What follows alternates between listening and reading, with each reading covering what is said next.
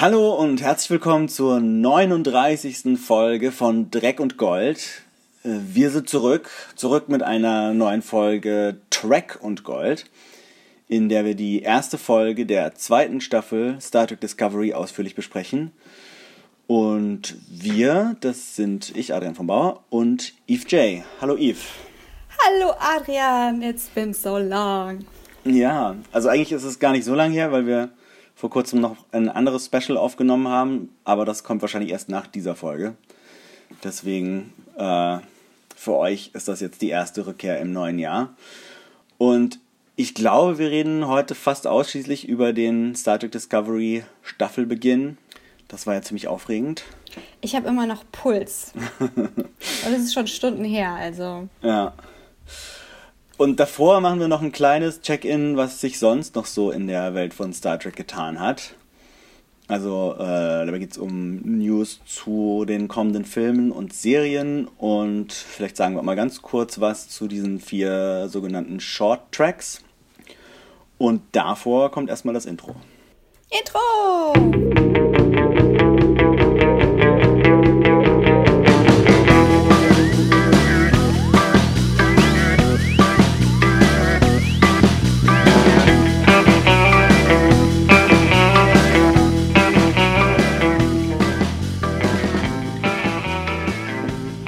Gut, also wir haben ja letzten Sommer, glaube ich, ähm, mal so eine Star Trek News Episode aufgenommen, wo wir so erzählt haben, was so im Bereich der Star Trek Filme und der anderen Star Trek Serien passiert ist.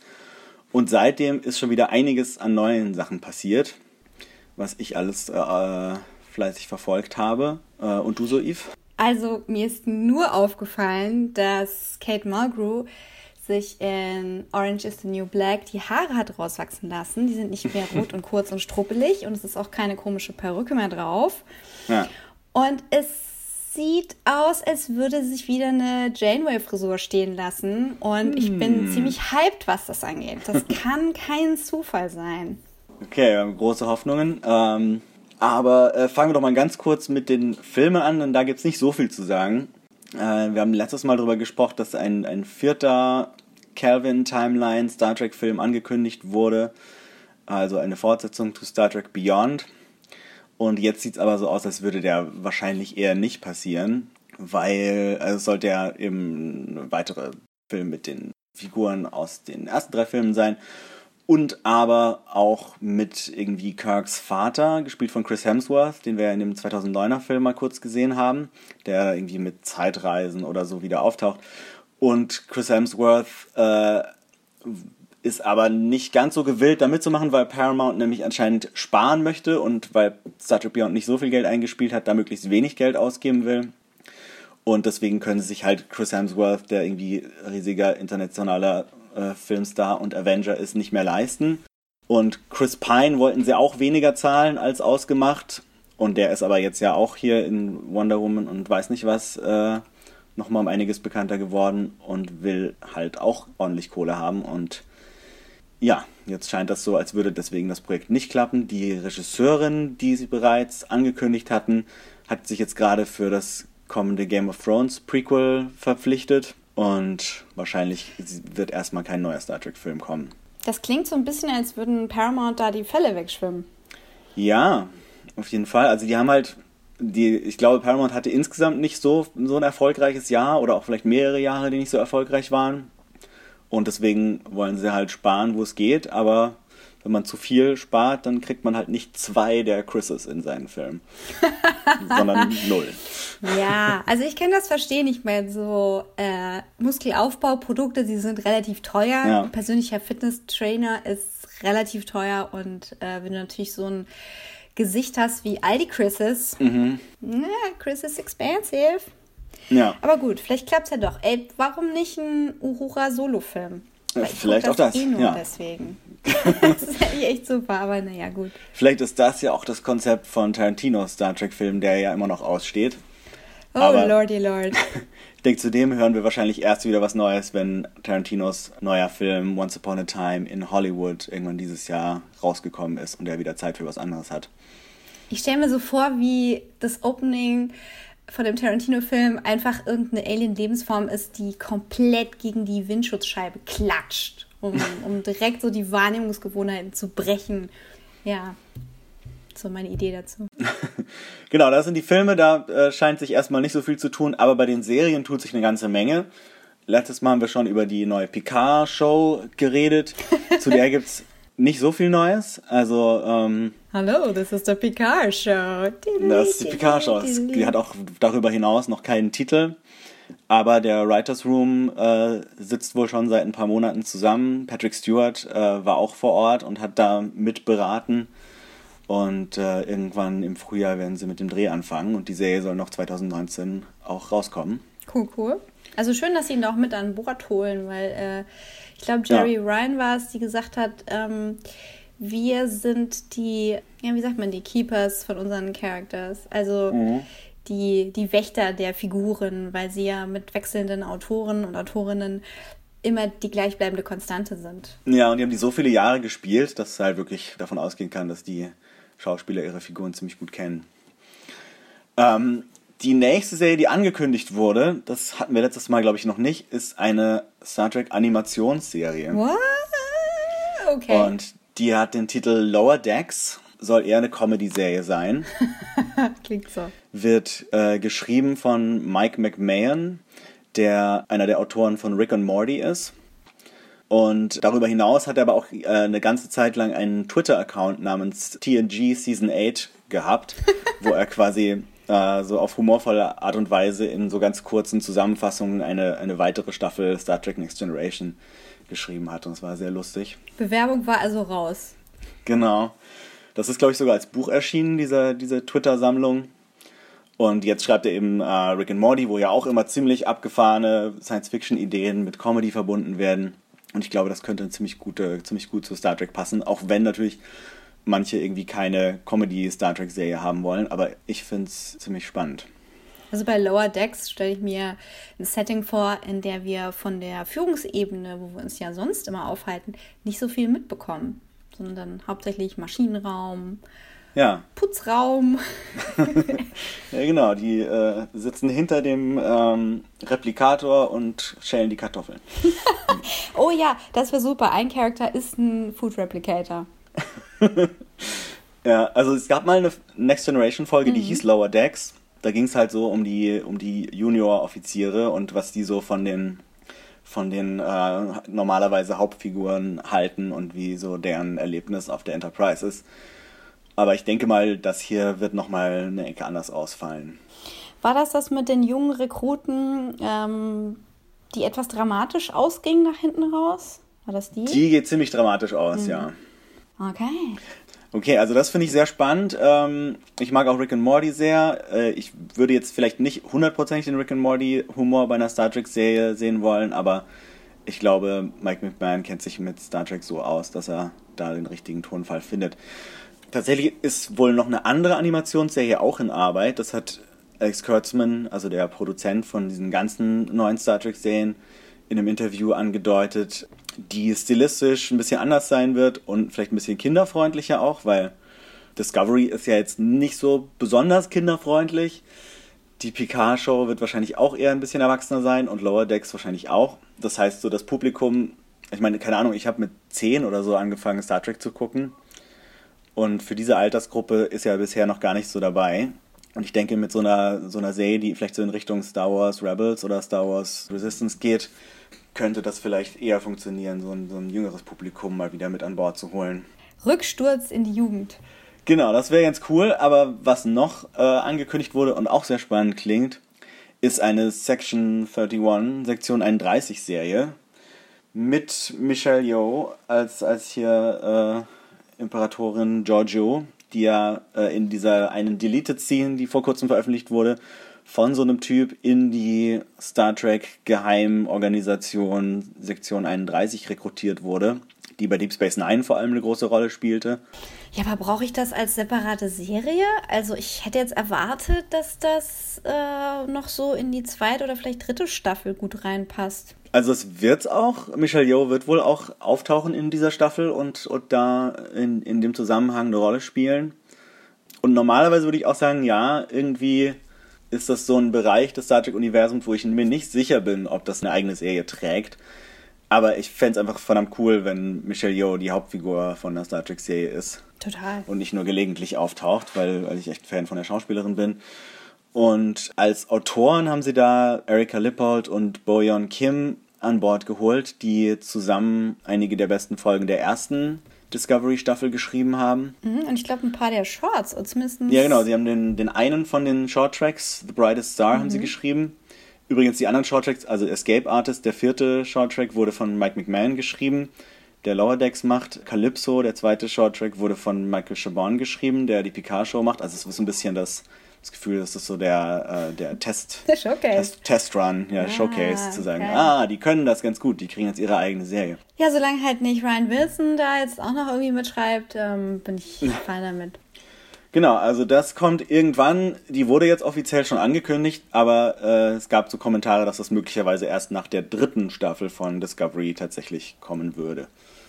Also das hat vielleicht noch Zeit.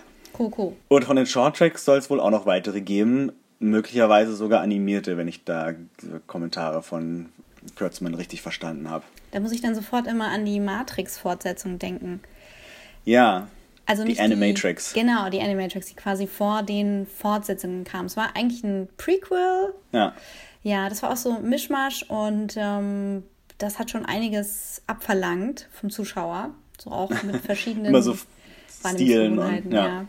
Aber mhm. auch so waren, waren verschiedene Tonalitäten drin, die teilweise ja. sehr stark übersteigert waren oder sehr brutal. Und ähm, das haben wir natürlich bei Trek jetzt nicht zu erwarten. Ähm, aber mhm. bei Animationen gerade wenn ihr äh, unser Crossover hört, das demnächst rauskommt, äh, mit dem mhm. Heldensofa, wo wir auch über Animation sprechen, da hat halt jeder so seine Geschmacklichkeiten und ähm, da gibt es auch noch viel Aufklärungsarbeit zu leisten, was, mhm. was denn als gute Animation gelten darf. Ähm, und man neigt ja, ja, dazu, da so einen Einheitsbrei zu wollen, der aber vielleicht gar nicht zukunftsweisend ist. Ja, also ein bisschen Bedenken bei Lower Decks habe ich, dass halt viele von diesen Animationsserien, die sich an ein erwachsenes Publikum richten, also so äh, von Family Guy über schon auch ein Stück weit Rick and Morty oder, oder so Sachen wie äh, Big Mouth bei Netflix, dass die immer wahnsinnig hässlich sind. Dass die immer sagen, okay, wir machen jetzt eine Animationsserie für Erwachsene, es darf jetzt auf keinen Fall hübsch aussehen, damit die Erwachsenen wissen, dass das nicht für Kinder geeignet ist, weil Kinder das überhaupt nicht angucken wollen. Hm. Ich hoffe, dass Lower Decks äh, nicht so einen Stil hat, sondern irgendwie trotzdem was visuell Ansprechendes findet. Ja, da das visuell Ansprechende ja im Auge des Betrachters liegt, ähm, ist das so eine Sache. Aber ich möchte einfach nur anmerken, Budget ist eine Sache. Und wenn man genug Budget auch. hat, dann kann ein Stil, welcher auch immer es ist, ausreifen. Wenn du so einen Stil ja. kaputt sparst, dann wird das einfach nichts. Dann wird das eine komische Flash-Show und das wollen wir auf ja. keinen Fall. Nee, aber gerade wenn man, ich meine, wir werden gleich drüber reden, die erste Folge der zweiten Staffel anguckt, da ist offensichtlich so viel Geld reingeflossen, dass ich mal vermute, dass die anderen Serien schon auch ganz gut versorgt werden in der Hinsicht. Ching. Ja, und dann gab es natürlich diese Short Tracks, die ja jetzt schon, also die erste Staffel Short Tracks lief ja jetzt in, im Vorfeld von, von der zweiten Discovery-Staffel. Waren das vier oder fünf? Äh, vier. Vier. Mhm. Und äh, das war auch eine ganz coole Sache in Deutschland gibt es die tatsächlich erst seit ein paar Tagen und man findet sie nur, wenn man sich sehr anstrengt oder sehr, wenn man genau weiß, wo man suchen muss eigentlich. Sagen wir euch jetzt aber trotzdem, also ihr ja. macht Netflix auf, ihr müsst auch kein VPN benutzen oder sonst wie tricksen. Nee. Sondern ihr geht einfach in, ich glaube, Staffel 1 ne, von Discovery. Äh, Staffel ist ganz egal, man geht ah, nämlich ja. nicht zu den Episoden, sondern gibt so ein extra Dings, das heißt ähm, Trailers and More oder so. Genau, ja. Und da sind die versteckt. Genau, ganz runterscrollen. An den ganzen Trailern vorbei. ja. Und da findet ihr die vier Episoden, die könnt ihr, ihr Reihenfolge ist egal, könnt ihr einfach so wegbingen ja. oder äh, verteilt gucken. Äh, ich glaube, die das, da nehmen wir jetzt nicht viel vorweg, wenn wir sagen, die liegen zeitlich teilweise vor der ersten Staffel, teilweise danach. Ähm, ja. Lasst euch überraschen. Ja, ich glaube auch, dass die, dass die auf jeden Fall in die zweite, also viele davon inhaltlich in die zweite Staffel mit reinspielen werden. God, I hope not. Oder mindestens, mindestens eine davon.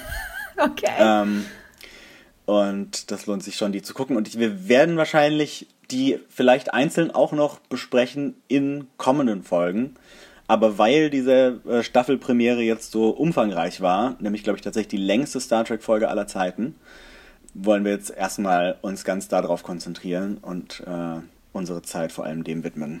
Ihr könnt uns ja mal kommentieren, welcher Short euch am besten gefallen hat und dann ja. bauen wir das ein, wenn wir die zukünftig besprechen. Also dadurch, dass die sich immer mit äh, einer Figur beschäftigen, werden wir das so mhm. einfließen lassen, wenn bei den zukünftigen Folgen sich das eben ergibt, wie zum Beispiel The Brightest Star bei einer Episode über Kelpians oder eben Commander Saru. Mhm. Und da würde ich total gerne euch zitieren und so euer Feedback mit einbauen. Also bei iTunes, bei Facebook, Twitter oder äh, auf Soundcloud kann man kommentieren, richtig? Genau. Und die genauen Details sagen wir am Schluss bestimmt nochmal. Und jetzt würde ich sagen, steigen wir mal in die brandneue Folge Brother ein. Puh. Ja, und äh, wir werden natürlich, während wir über die Folge sprechen, weil wir die wirklich im Detail durchgehen, äh, so gut wie alles, was darin passiert, spoilern. Das heißt, äh, wenn ihr sie noch nicht gesehen haben solltet, dann solltet ihr den Podcast vielleicht jetzt pausieren, die Folge gucken und dann weiterhören. Viel Spaß! We have always looked to the stars to discover who we are. And hidden there was a message. A secret made of space and time. Visible only to those open enough to receive it.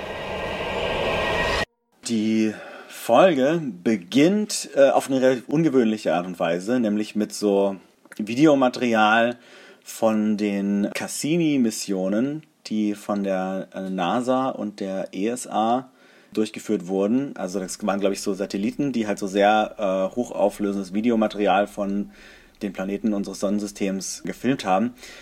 Was ein bisschen seltsam ist an dieser Sequenz, ist, dass die so in Schwarz-Weiß und äh, so im 60er-Jahres-Stil auch mit so einem ganz alten NASA-Logo gehalten ist. Aber diese Mission erst Ende der 90er losging. Ach so, aber ich glaube, die Aufnahmen sind trotzdem schwarz-weiß.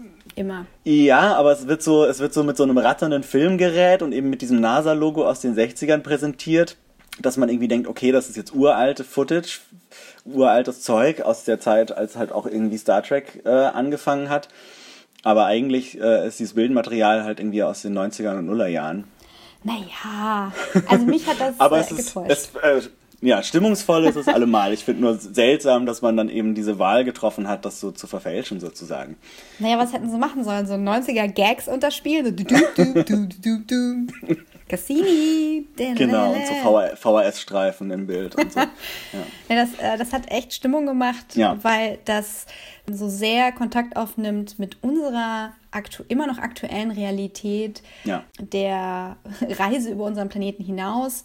Wir haben hauptsächlich Satelliten im Orbit und auf Reise zu anderen Planeten, die äh, Bildmaterial und Signale abfangen und darüber hinaus für uns diese finale Grenze immer noch nicht überschritten wurde. Ne? Also es ist für uns nicht einfach, sich irgendwo hinzubewegen und mal nachzusehen, wie sieht es denn da aus. Was ganz gut die Tonalität setzt für den Inhalt dieser Folge. Ja, und während dieses Material läuft, kriegen wir ein Voice-Over von Michael, das erst so anfängt wie das, das äh, TOS-Intro mit Space, The Final Frontier. Also ich vermute mal im Deutschen der Weltraum, unendliche Weiten. Und dann erzählt sie aber vor allem von einer afrikanischen Legende über ein, ein, Mädchen, das irgendwie Staub in den Himmel geschmissen hat und damit die Milchstraße erschaffen hat. Und in diesen Sternen ist dann aber irgendwie eine geheime Nachricht verschlüsselt. Und das wird natürlich für die Folge, die jetzt kommt, äh, einige Bedeutung haben. Ja, ich glaube, es war Asche, die sie in den Oder Asche, äh, ja. Mhm. die sie in den Himmel ähm, geworfen hat. Ja, das dauert aber nicht so lang, denn wir gehen jetzt gleich in ein Flashback und sehen, wie Michael zum ersten Mal im Zuhause von Sarek und Amanda auf Vulkan ankommt. Und Amanda hat auch gleich so eine Verbindung zu Michael, das merkt man. Oh, das sind beide Menschen, also wahrscheinlich mit die einzigen auf dem ganzen Planeten. Und Amanda schließt sie ins Herz, was Spock, der Sohn von Sarek und Amanda, von weitem beobachtet und anscheinend nicht so super findet, denn er verschwindet gleich wieder. Ja, er wirkt in diesem Rückblick ein bisschen wie so ein, so ein kleines Teufelchen mit seiner, seiner typischen Spock-Frisur, also ein bisschen wie Clarion the Witch Boy. Nur, dass er halt nichts sagt und auch keine Katze auf der Schulter hat, aber es ist, es ist ein bisschen creepy, wenn du halt ein klingonisches Kind hast und, ach, klingonisch, ach, Vulkanisches, Klingon ja. wieder eingebaut, ein vulkanisches Kind hast und diese, ja, Emotionslosigkeit ist ja falsch, aber einfach diese andere Mentalität ausgedrückt wird. Wir wissen ja auch, dass, dass äh, Spock später ja Probleme hat mit seiner Herkunft und das wird da schon mal angedeutet. Genau. Und äh, die ganze Gruppe, also die drei, wollen dann Spock in seinem Zimmer besuchen, damit Michael und Spock sich mal kennenlernen können. Und äh, da kommen sie rein und man sieht Spock irgendwie an so einem vulkanischen Computer auf dem Display irgendwas malen und er zieht dann so mit seinen Fingern ein, ein riesiges Hologramm aus diesem Bildschirm raus. Und es ist ein, ein riesiges Schlangenmonster, was er so in, in Richtung von Michael schickt, die ihm eigentlich die Hand entgegenstreckt, um äh, Hallo zu sagen. Und Spock knallt ihr aber dann nur die Nase vor der Tür Ja, zu. die Tür vor der Nase, aber ja. Als ich die Schlange gesehen habe, diesen, diesen Drachen, den er da äh, aus seinem Edge Sketch 3D baut, Ja. äh, habe ich gedacht, das ist die Midgard-Schlange. Das ist so eine, so eine Weltenschlange, die da gerade Okay. in der Luft schwebt und auf sie zurast. Äh, Vielleicht gibt es sie auch in der vulkanischen Mythologie. Ja, sah aus wie so eine äh, große Muräne. Mhm. Was mich verwirrt hat bei diesem ganzen Rückblick ist, dass Michael älter ist, als ich gedacht habe. Ich dachte, die kam viel jünger zu den vulkanischen äh, Freunden Sarek, Amanda und Spock. Ja, es ist ein bisschen seltsam, dass sie die gleiche Schauspielerin besetzt haben wie letzte Staffel, weil letzte Staffel gab es ja auch so ein paar Flashbacks zu Michaels Kindheit. Und sie haben das gleiche Mädchen genommen, die aber jetzt halt irgendwie anderthalb Jahre älter ist, was man in dem Alter halt sehr sieht. Obwohl diese Szenen halt eigentlich früher spielen. Ja, da gab es doch was, wo sie in so einer Akademie war und sie hatte auch schon so eine vulkanische Topfrisur Mhm. Genau. und, und wurde in dieser Akademie angegriffen. Ja, das wäre theoretisch später, aber die Schauspielerin war halt Ja. natürlich jünger, was das ein bisschen verwirrend macht. Ja, ich, ich dachte, vielleicht habe ich das ein bisschen verwechselt, wollte da nochmal nachfragen. Aber darüber können wir ja locker hinwegsehen, ähm, wer da wie alt war. Das ist ja. Also ich finde es halt auch cool, wie das junge Mädchen halt so. Ja, wie gesagt, direkt von Amanda ähm, so sehr freundlich aufgenommen wird und ihr direkt die Angst genommen wird. Sie ist hier sicher. Es ist zwar eine ganz andere Welt, in der sie sein wird, aber sie ist eigentlich sofort äh, Gasttochter in diesem Haushalt. Und wir können mit der Story direkt weitermachen. Wir müssen nicht erst noch erzählen, dass sie traumatisiert ist, dass sie Schlimmes erlebt hat. Das weiß man schon. Ja. Und damit können wir eigentlich auch wieder auf die Disco zurückkehren. Genau, denn auf der Discovery, äh, wo wir jetzt zurückkehren, sind wir so ziemlich da, wo wir letzte Staffel aufgehört haben. Die Discovery trifft die Enterprise, die original klassische Enterprise in nur ganz leicht redesignter Form. Äh, da habe ich mir übrigens, ähm, es gibt da so ein sehr schönes Modell von Eagle Moss, von dieser neuen Enterprise, das ich mir äh, letztens gegönnt habe. Und äh, ich finde die wirklich wahnsinnig schön designt. Und gerade dieses Modell ist auch sehr cool. Kann ich empfehlen. Eagle Moss, ist das ein Hersteller von Modellen? Ja, genau. Also die das Eagle Moss, die machen, die haben so eine Sammlung von Star Trek Modellen. Die haben quasi fast alle Schiffe, die irgendwann irgendwo mal vorkommen, schon so als ziemlich detaillierte kleine Modelle umgesetzt. Die bezahlen uns bisher nicht für Werbung, aber kann ja noch kommen. Naja, ich dachte, ich frage mal, weil ja, nee, und äh, aber, aber gerade dieses Enterprise-Modell ist wirklich sehr schick geworden. Das äh, steht in meinem DVD-Regal und macht sich ziemlich gut. ja, die DVDs draußen verstauben, so wie es die Evolution will. Genau. So, aber diese Enterprise hier ist wohl schwer beschädigt und kann oder will nicht antworten, als die Discovery sie kontaktiert, bis dann doch ein Funkspruch von Pike kommt, der angibt, dass er an Bord kommen will. Und äh, Michael und Saru gehen zum Transporterraum. Michael denkt offensichtlich, dass sie Spock treffen wird, tauscht, glaube ich, auf der Brücke auch nochmal kurz so ein paar Worte mit Sarek aus. Ja, weil angekündigt wird, dass der Wissenschaftsoffizier Ja, mitkommt. genau. Als Saru sie darauf anspricht, leugnet sie aber, dass, dass sie das irgendwie beschäftigt, auch wenn er es anscheinend riechen kann. Und er erwähnt in dem Kontext auch, dass er selber auch eine Schwester hat, äh, die wir ja in dem, in dem Kurzfilm, in dem Shorttrack mit ihm kennengelernt haben. Also Da äh, ist die Connection zwischen den Shorttracks und der Staffel bereits angedeutet. Ähm, die hat er aber natürlich seit langer Zeit nicht gesehen. Und im Transporterraum angekommen, nehmen sie die Leute von der Enterprise in Empfang. Ja, und ehe wir das begreifen, erscheinen aus dem Nichts Pike, ähm, Commander Connelly und äh, ist sie Lieutenant Nahen? Ich glaube, sie ist auch Commander. Irgendwie gibt es sehr Commander? viele Commanders. Ja. Mhm, der Captain und zwei Commander, aber kein Spock. Und das wird so eingeleitet, dass wir den äh, Connelly so von hinten über die Schulter sehen. Wir sehen ja. seine blaue Schulter und die Kamera stellt auf das runde Ohr scharf. Ja. Und dahinter sehen wir Michael, wie sie total enttäuscht guckt. Ja, das finde ich ziemlich, ziemlich clever gemacht, dass man halt so denkt, so, es könnte Spock sein, ist es Spock? Und dann durch, auch durch dieses Ohr von hinten irgendwie, nope, ist es nicht. Ist auch okay, weil es geht eigentlich gar nicht oder es sollte auch gar nicht so viel um Spock gehen, denn jetzt ist Pike Time. Ja. Pike übernimmt das Kommando. Ja.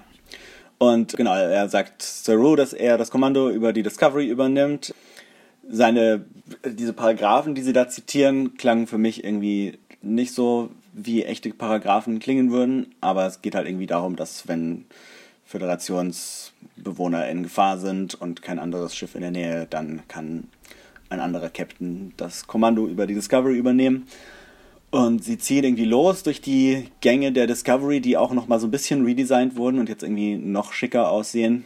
Und die Enterprise Crew äh, bewundert das auch so ein bisschen. Also ich glaube, Commander Nahn sagt irgendwie was äh, über das, das, wie schick das da aussieht im Vergleich zur Enterprise. Denn wir wissen, die hat ja nur so kahle graue Wände. Aber Pike lässt das nicht auf sich sitzen und sagt, nee. hey, dafür haben wir neue schicki-wicki-Uniform. Ja. Und natürlich haben sie sehr stark an TOS angelehnte Uniformen. Ja. Und man hat es tatsächlich geschafft, dieses Color Blocking, also dieses reine Goldgelb, das, dieses reine Ozeanblau mhm. und dieses Feuerrot mit den schwarzen Hosen in mhm. den Discovery-Style, also quasi in den, diesen Reboot-Style, den wir jetzt haben, zu integrieren. Ja. Ähm, der Kragen, den die äh, Discovery-Uniform haben, ist schwarz äh, bei dieser neuen Uniform. Und mhm. ansonsten haben wir auch auf den Schultern und an den Seiten diese goldenen Applikationen, die darüber ähm, Auskunft geben, äh, was du für einen Bereich und was du für einen Rang bist. Oder ja. äh, war das mit dem Rang gar nicht so? Ja, doch, ich glaube, das ist an den Ärmeln immer irgendwie. Aber mhm. ich finde auch, dass das Redesign ziemlich gut funktioniert, weil es sieht aus wie eine Variante der Discovery-Uniform und sieht trotzdem der Original Star Trek TOS-Uniform sehr ähnlich. Bis darauf, dass sie, dass zur Pikes-Zeit sie eigentlich ja noch andere Uniformen hatten. Also in The Cage sieht man, dass sie alle so komische Rollkragenpullis eigentlich tragen. Aber und blau, oder? Ja, und so, so also es gibt, gibt glaube ich, nur so blau und beige als Farben. Aber ja. Das haben sie jetzt nicht übernommen, aber die, die kamen auch nur in zwei Folgen vor. Deswegen weiß ich nicht, ob das Sinn gemacht hätte. Das hätte nicht so einen Wiedererkennungswert einfach gehabt wie diese Uniformen. Zumal die Episode mit Pike eigentlich in so einer Alternate Reality oder einer Alternate Continuity spielen würde weil sie ja einiges geändert haben zwischen dem Piloten von TOS und der ersten Folge und so wie Pike jetzt agiert, auch nochmal ganz andere Voraussetzungen gegeben sind. Also wir wollen es da mal nicht so eng nehmen, aber natürlich ist das ein reiner Fanservice, dass wir diese ja. Farben hier sehen und es ist natürlich auch wichtig, dass das gemacht wird, ganz klar. Ja, und ich finde auch schön, dass sie es kommentieren, weil das war oft bei, bei Star Trek in der Vergangenheit so, dass sie halt alle paar Staffeln immer ihre Uniformen gewechselt haben, aber oft wurde das irgendwie gar nicht gar nicht so richtig äh, von den Figuren kommentiert. Und ich fand es ganz schön, dass sie hier darüber kommentiert haben, wie, wie farbenfroh diese neuen Uniformen sind. Kommentarkultur, wie!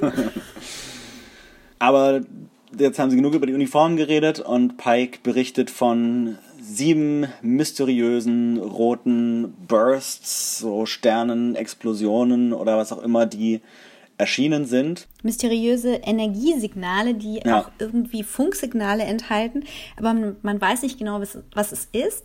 Und ja. das letzte Mal, dass man so ein mysteriöses Signal, das man nicht ganz zuordnen konnte, empfangen hatte, war kurz vor dem Beginn des Klingonischen Krieges. Da ja. wird natürlich Michael immer angeguckt von allen. Ein bisschen böse, aber auch ein bisschen entschuldigend. Mhm. Und daher konnte die Enterprise jetzt nicht auf ihre Reparatur warten und die Sternflotte hat Pike angewiesen, weil es auch gerade praktisch der Fall ist, dass die Discovery einen neuen Captain braucht, ähm, diese zu übernehmen und so schnell wie möglich nach dem Rechten zu sehen. Genau, ähm, also so wie ich das verstanden habe, sind die Signale möglicherweise sogar dafür verantwortlich, dass irgendwie alle Geräte auf der Enterprise plötzlich Fehlfunktionen hatten und kaputt gegangen sind. Also das wurde so erzählt, als hätte das einen Zusammenhang. Mhm. Ähm, weswegen eben jetzt Pike ein neues Schiff braucht, um diesen Signalen hinterherzufliegen. Und von diesen sieben Signalen sind alle auch anscheinend sofort wieder verschwunden, bis auf eins. Und da müssen sie jetzt hin. Und um dahin zu kommen, beziehungsweise auf die Brücke zu kommen, steigen sie in den Turbolift und da gibt es eine ziemlich beeindruckende Aufnahme, wo wir irgendwie den Turbolift von außen sehen, ähm, der irgendwie auf so Achterbahnschienen unterwegs zu sein scheint. Ich war mehr von dem Interieur des Aufzugs beeindruckt, weil wir einsteigen und wir sehen einen Gorn. Naja, ich, nee, ich glaube, es ist ein, ich glaube, es ist ein, ein Saurianer. Ach, schade. Ich dachte, ja. das wäre ein Gorn gewesen. Ja. Aber auf jeden Fall ist da so ein äh, echsenartiger Alien mit ja. riesengroßen äh, schwarzen Kulleraugen. Ja. Total niedlich und äh, Michael behandelt ihn so, als wäre es ein guter Freund von ihr. Also nehmen wir mal an, die haben ein gutes Verhältnis miteinander. Und als sie miteinander sprechen, hat das so was von der Dynamik äh, von Han Solo und Chewbacca, ja. wo sie irgendwie mit ihm spricht und er rah, rah, rah, und sie, ah ja, okay, hast noch Halsschmerzen? Ja, ich habe gehört, es macht gerade die Runde. Während genau. sich die anderen halt so ein bisschen im Sicherheitsabstand äh, um das erkältete Crewmitglied der Discovery versammeln. Zu Recht, denn äh, dieses Crewmitglied niest gleich kräftig und äh, Commander Connolly kriegt eine ordentliche Ladung Alien-Rotz ab. Auch das zu Recht, denn wir lernen Connelly, das kleine Speckplätzchen, als vorlauten Typ kennen, ja. der ja so ein bisschen, naja, also er benimmt sich wie ein Red Shirt, sagen wir es mal so. Obwohl er das blaue Shirt trägt. Obwohl er das blaue Shirt trägt.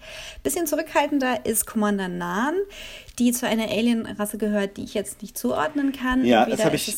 Ich habe es nachgeschlagen. Tatsächlich es hat jemand äh, rausgefunden, das sind die die äh, Barzans oder Barzana vielleicht, die in einer Folge von Next Generation mal vorkamen. Ah Und, ja. Ja, finde ich auch ganz, finde ich immer ganz schön, wenn man wenn man irgendwie so bestehende Aliens, die vielleicht nur in einer Folge vorkommen, wieder aufgreift.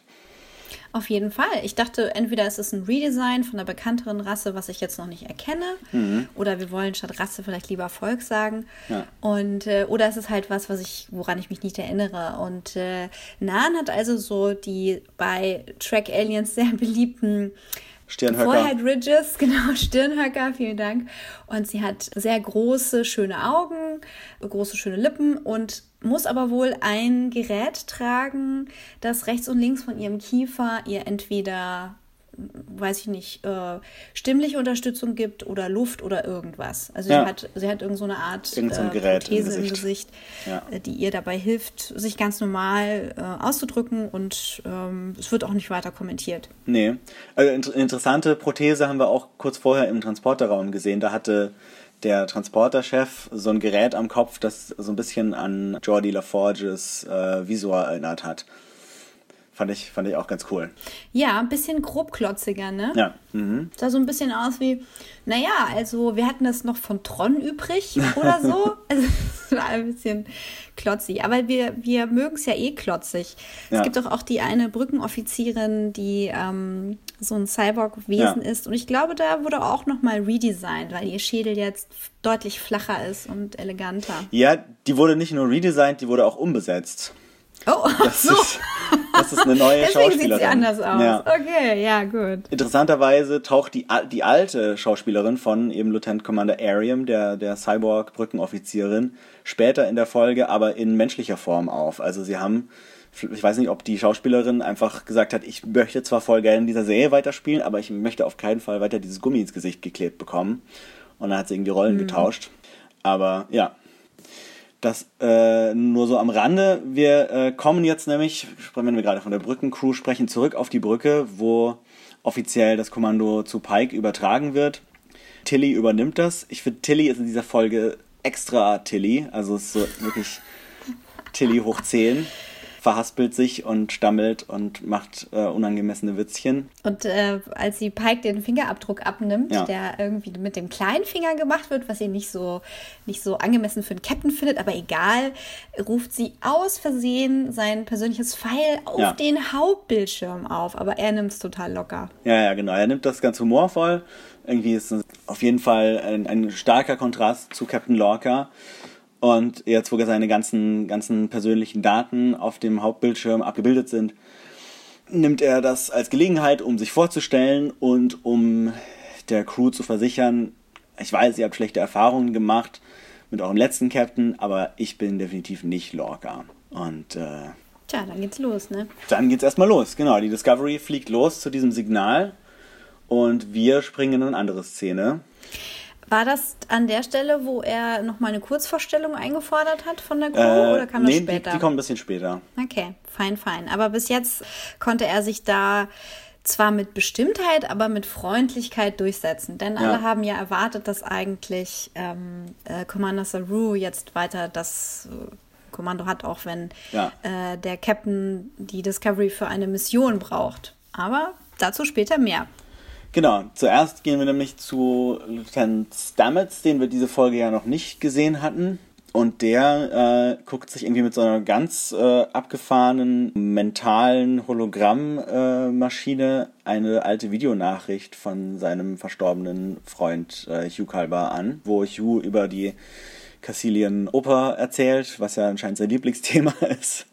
Und äh, das wird aber von Tilly unterbrochen, denn äh, Stamets hat sich dieses äh, VR-Gerät anscheinend mitten im Sporenlabor aufgesetzt. Und äh, das wird jetzt aber abgebaut und umgebaut in einen regulären Maschinenraum. Ja, denn Tilly macht ja gerade in ihrem, äh, im Rahmen ihres äh, Ausbildungsprogramms oder Fortbildungsprogramms zur Führungsoffizierin jedes Ressort einmal durch. Und gerade hat sie den Job, ähm, Ressourcen neu umzuverteilen und wie sie selber sagt, ist sie äh, besoffen vor Macht. Ja. Kann man das so übersetzen? Und quatscht ihn halt zu und Stamets steht richtig neben sich, Ja. trauert noch und muss ihr dementsprechend auch beichten, weil sie nicht locker lässt, dass er das Schiff verlassen wird und äh, einen Posten annehmen wird, der ihm auf Vulkan angeboten wurde.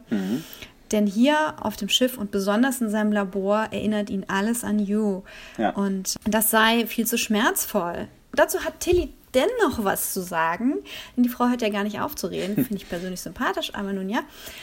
Und sie meinte, das kann man doch auch positiv sehen, ne? wenn, hier, wenn hier alles an You erinnert, das, das kann doch auch schön sein. Und äh, Stamets, der, ja, der wirkt immer noch traumatisiert, aber fast selig in seinem Entschluss, jetzt zu brechen und zu, zu einer neuen Zukunft aufzubrechen. Sagt ihr, was sie für eine tolle, strahlend wundervolle Person ist, die eine ganz fantastische Captain sein wird. Und in dem Moment glaube ich, er spricht aus Erfahrung, denn er hat ja viel gesehen von parallelen Existenzen und vielleicht hat er sie eben auch schon mal gesehen als Captain. Und sagt ihr dann, es gibt nur eins, du musst weniger Worte benutzen. und äh, ja, geht dann eben von dannen Ja, also in, in dieser Folge hoffe ich auch, also nach dieser Folge hoffe ich sogar auch, dass Tilly sich das ein bisschen zu Herzen nimmt, weil ich, ich finde sie eigentlich immer sehr sympathisch und finde sie eine coole Figur, aber in dieser Folge ist sie so ein bisschen wirklich nochmal over the top. Ja, muss sie auch sein, damit Ja. wir eben, wenn Tilly ernsthaft wird und wenn Tilly sich weiterentwickelt, Ja. das als Baseline haben, zu sagen, ja, ich kann mich damit identifizieren, sie ist nervös, sie ist aufgeregt, sie plappert. Ja. Und wenn sie ein ernsthafter Captain sein wird, wird sie sehr genau überlegen, was sie zu wem sagt und mit welcher, äh, mit welchem Nachdruck und mit welcher Entschlossenheit. Und dafür hat sie jetzt ein neues Vorbild bekommen. Ja, und ich bin gespannt, wie Captain Pike auf sie weiterhin wirken wird. Ja, auf jeden Fall.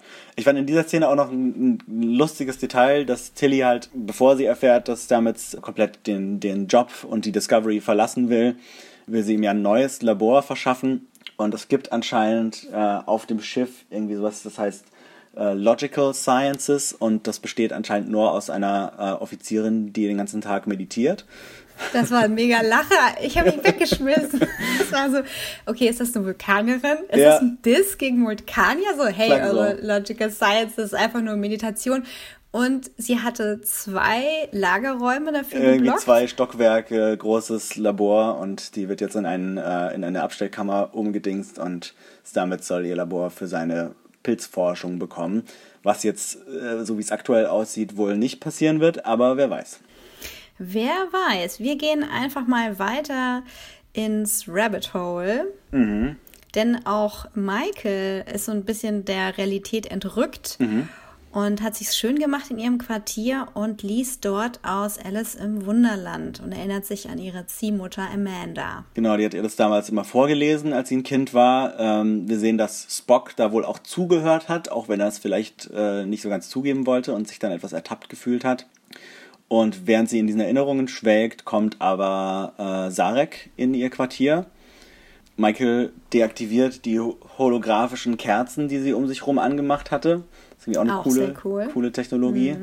Und unterhält sich erstmal mit Sarek, der ihr berichtet, dass er die Discovery verlassen wird bei ihrem nächsten Stopp und eine Taskforce zusammenstellen soll, also irgendwie eine Spezialistengruppe, die auch diesen Signalen auf den Grund äh, gehen soll. Und was sie aber bereits ausschließen können, mehr oder weniger, ist, dass die Signale irgendwas mit den Klingonen zu tun haben. Denn Sarek hat wohl mit Kanzlerin Lorel kommuniziert und die war davon genauso überrascht wie die Föderation. Und das klingonische Fangirl äh, erster Stelle hier drüben hat natürlich äh, kurz gekrischen, weil von der High Chancellor äh, Lorel die Rede war. Ja. Und äh, wenn ihr auf Twitter oder Facebook geschaut habt, habt ihr natürlich schon gesehen, dass Mary Chifo da ein paar Stills gepostet hat, wie Lorel jetzt aussieht. Und ähm, ich bin sehr, sehr gespannt, sie bald äh, zu sehen. Und Ja. ähm, wie sie sich halt so in ihrer Führungsrolle macht. Denn sie war ja eigentlich aus einer äh, Gilde oder aus einer Familie, äh, ja. Ein Haus, Kaste, ja. Hauskaste. Also bei den Klingonen sind es ja einfach Häuser. Ja. Ähm, ihr kennt das von Game of Thrones, von Dieben und Betrügern. Und äh, ich bin gespannt, ob das eine Konsequenz hat für ihren Führung, Führungsstil. Ja. Aber Lorel sehen wir diese Folge leider gar nicht. Und im Gespräch zwischen Michael und Sarek geht es jetzt weiter und zwar zu Spock. Von dem haben sie nämlich beide seit Jahren nichts gehört und äh, wussten dementsprechend auch jetzt überhaupt nicht, was mit ihm los ist. Und Michael möchte aber von Sarek in dem Moment wissen, ob er sich eigentlich damals Gedanken darüber gemacht hat, was, äh, wie sie auf Spock wirkt und nicht nur wie, wie die vulkanische Welt auf sie wirkt. Und Sarek wollte, dass er von äh, Michael Empathie lernt.